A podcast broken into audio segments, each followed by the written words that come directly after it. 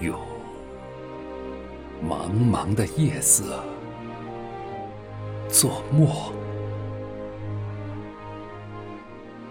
用疮痍的土地作纸，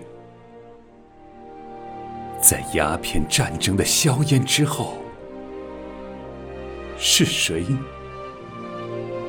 写下的两个字？中国。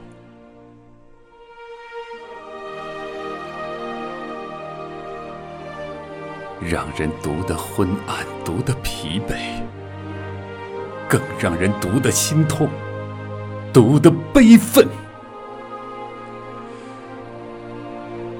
那萎缩在清末史书里的消瘦的中国呀，那跪倒在南京条约里的软弱的中国呀。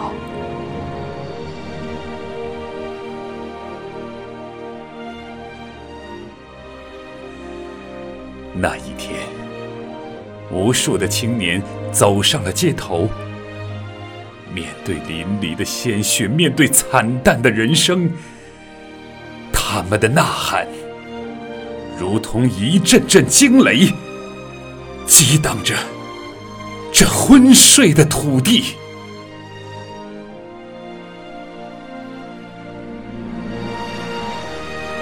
他们就像一束束火焰。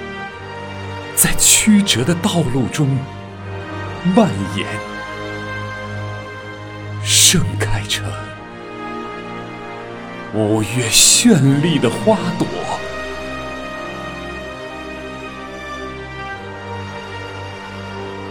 此后，他们加入到共产党人的行列中，他们义无反顾地选择了用铁锤砸碎黑暗。用镰刀收割光明。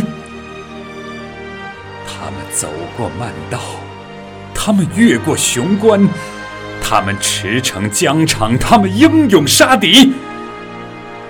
他们要以枪杆作笔，写下一个崭新的中国；他们要以热血为色，描绘一个青春的中国。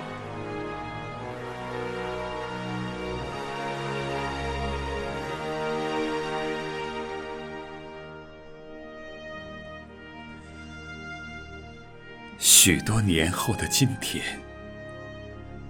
当我的目光穿越历史的峰峦，我依然可以感受到他们的呼吸。我又看见了一群又一群的青年，那灌满汗水的面孔。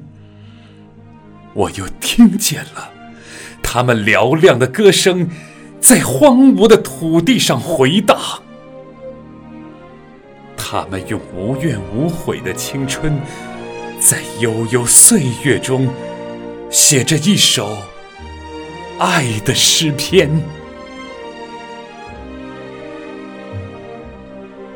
是的，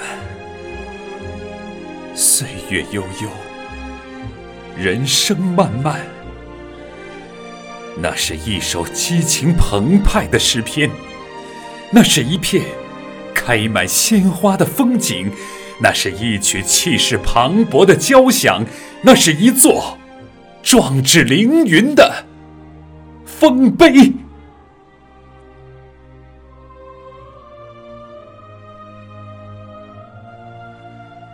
哦，中国。我要为你写一首诗，用太阳金色的语言，用星海浩瀚的蔚蓝。哦，中国！我要为你画一幅画，用春天百花的色彩，用五星红旗的光芒。今天，一个大写的中国。让人读的光明读的酣畅。今天一个腾飞的中国更让人读的生动读的自豪。